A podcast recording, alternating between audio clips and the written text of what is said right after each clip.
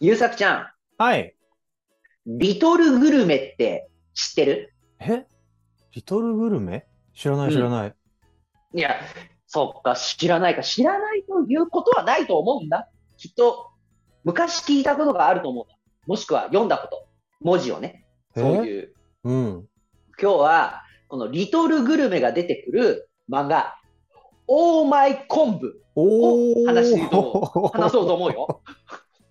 令和4年に、オーマイ昆布ですか？ええでもね、令和4年に話す理由もあるから、ちゃんと話すから、聞いていてよろしく。わかわかりました。いや、でもごめんね、あの、オープニングのデュクデュク入れる前に、一言だけ言わせて。誰が今、オーマイ昆布で検索してくれるんだ？だからそこはもう回収するから、本当に？いいんだよ。信じていいんだね。ちょっと不安になってきた。そのオーマイ昆布なんだけど、ゆさくちゃん読んだことある？実はちゃんと読んだことはないんだけど、友達の家に何冊か本があって、うん読んだことがある。あれだよね、あの、オーマイ昆布より同じ作者さんだとヘロヘロくんの方が馴染み深いなっていう。そっかそっか、そうだね。神谷先生。うん。ボンボンね、今はなきボンボンでね、連載されてたね懐かしいですね、コミックボンボン。ボンボン派かコロコロ派かで二大派閥がありました。ありましたね。つまり、小学館と講談社か。あー 今思うとね。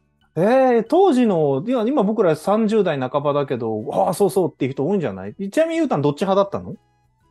僕は、僕はコロコロ派だったの。ただいとこの兄ちゃんがボンボンを持ってたはいはいはいはい。じゃあもう一応どっちも抑えられる環境にいた。そうそうそうそう、そういう感じだった。あそうそうそう。で、その、オーマイ昆布で出てくる言葉がリトルグルメ、さっき言ったね。あ。ああ。ははははははは。子供が子供のために作る料理っていう形でやってたんだけど、うん。だいたいね、作ってるのが、使う食材がね、お菓子とかだから、うんうんうん。そうだった、そうだった。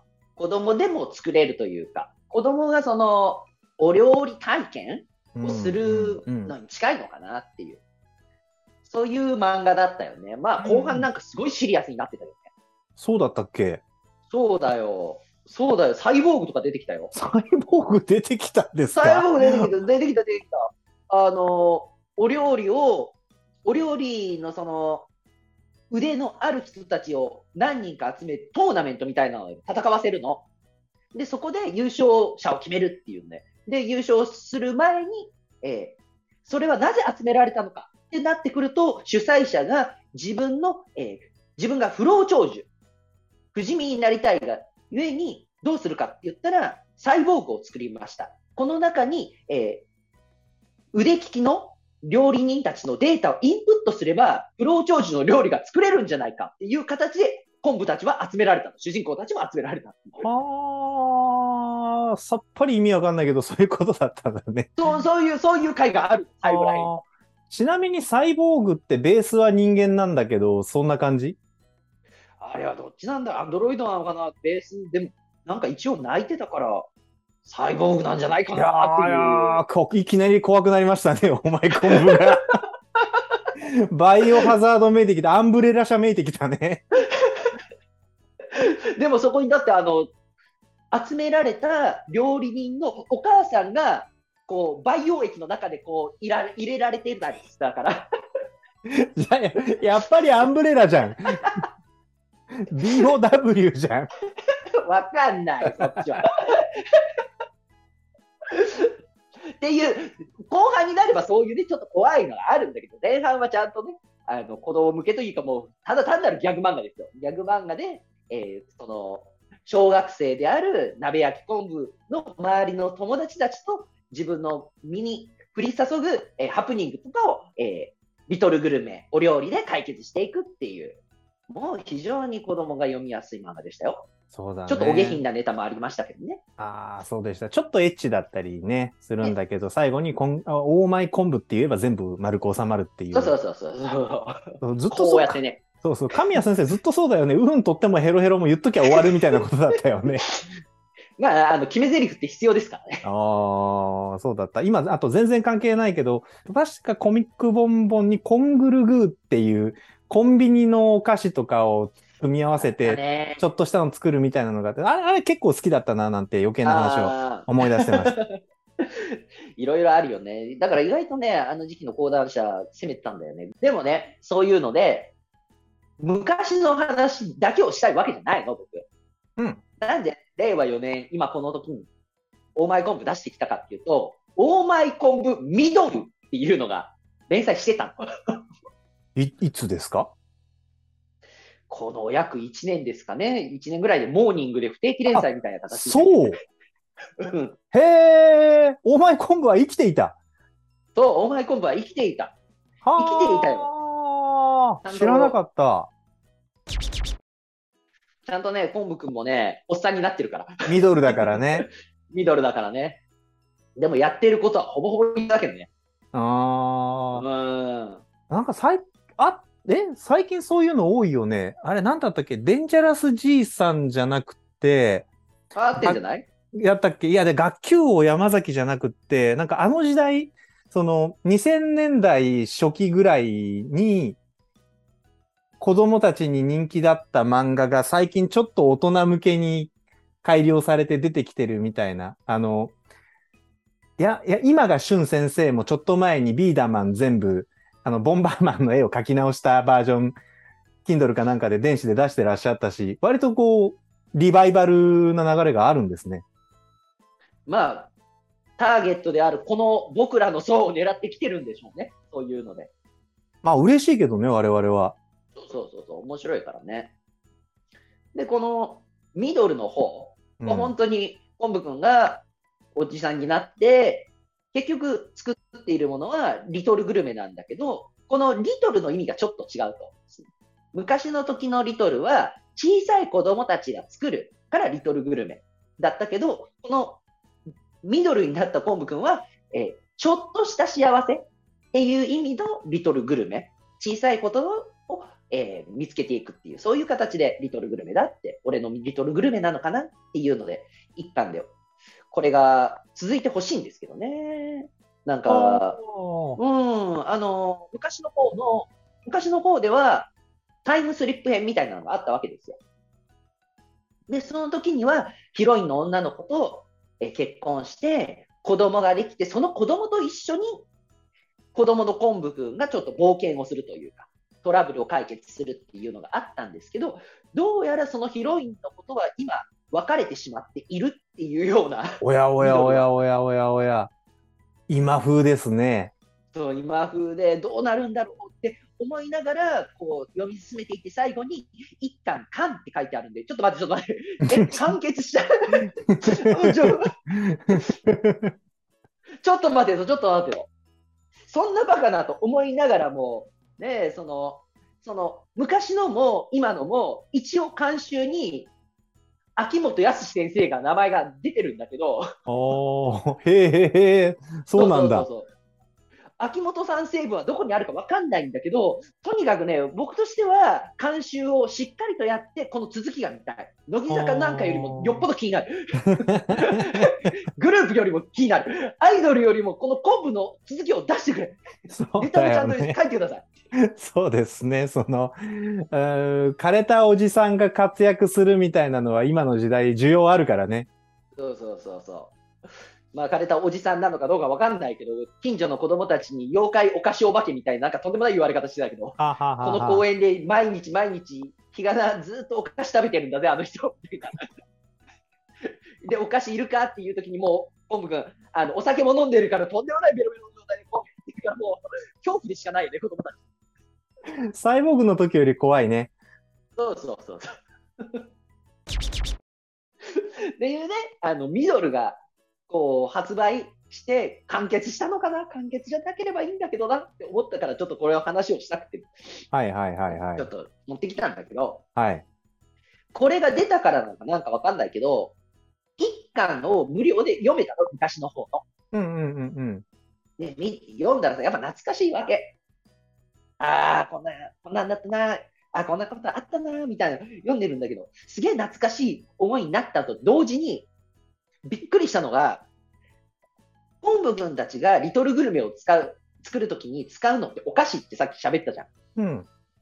だから、当時のお菓子がその漫画には出てくるんだけど、うんうんうん電子書電子書籍で読んだから、それ、そこには、えー現在発売しておりませんっていう注釈が書かれてるの。うんうんうん。うん。出てくるお菓子9割9分9厘っていう、それが書かれてる。致し方ないね。商品そのまま使ってるとね。えお菓子の寿命って、まあ、昔だけど、こんなにっていうぐらい。あれにはびっくりした。その、うち今3歳になる子供がいるから、スーパーとか行ったらお菓子棚って、まあ一緒に見るわけなんですよね。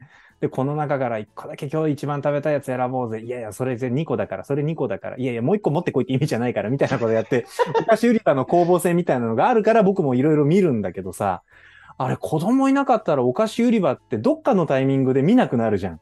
高校生とか中学生とかさ、もう駄菓子って感じでもないなと、それだったらなんかあのファミチキとかの方がいいなってなっててさ、確かに確かに。離れていくから、そのお菓子業界の引きこもごもみたいなことって全然わかんなくなるんだよね。全然こう、ブロなななんだ、フェードアウトしてしまって。だからそう、それはびっくりするし、あと、オーマイ昆布偉いなって思ったのが、本当に実際あるお菓子を変になんかさ、変えて、似た名前の似たようなお菓子みたいなダサい出し方するんじゃなくて、ちゃんとそれものボンって出してくれてたのって、偉いなって思った。確かに、大人になったらそうだよね。そういうのも気づくもんね。うーん。だから結構、お菓子売れたんじゃない？もしかしたら。それはそうかも。あの、僕もね、一個だけオーマイ昆布見て作った料理あったの、今聞きながら思い出しました。え、なになに？ペえーっとね、パイナップルの缶詰の蓋開けて、中のお汁を全部出して、そのお汁をヤクルトだったかカルピスだったかと混ぜて、で、パイナップルの缶に戻して凍らせるの。で、最後に凍ったの出してきて、ガバーって周りの缶取って、もう包丁でも何でもいいから食べやすいサイズに切って食べるっていうやつだったと思う。えー、うまそう。美味しそで、なんか家族がやってみたいって言ったらいいよって言ってくれて、でうん缶詰買ってきてくれて、カルピスとかも買ってきてくれて、冷凍室にスペース作ってもらって、みんなで食べた覚えがあります。う。あー、すごい。そこは、それは俺作んなかったな。俺が作ったのは、あの、ラーメンの巻き寿司。へえ、なんだろう、覚えてないや。まあ、海苔があって、ご飯があって、そこにカップヌードルの麺を、えーちょっとスープも吸わせたやつかな。うん。味がしっかりついてる状態の麺をそこに並べて、こう、海苔巻き、細巻きにするっていう。これは頑張って作った。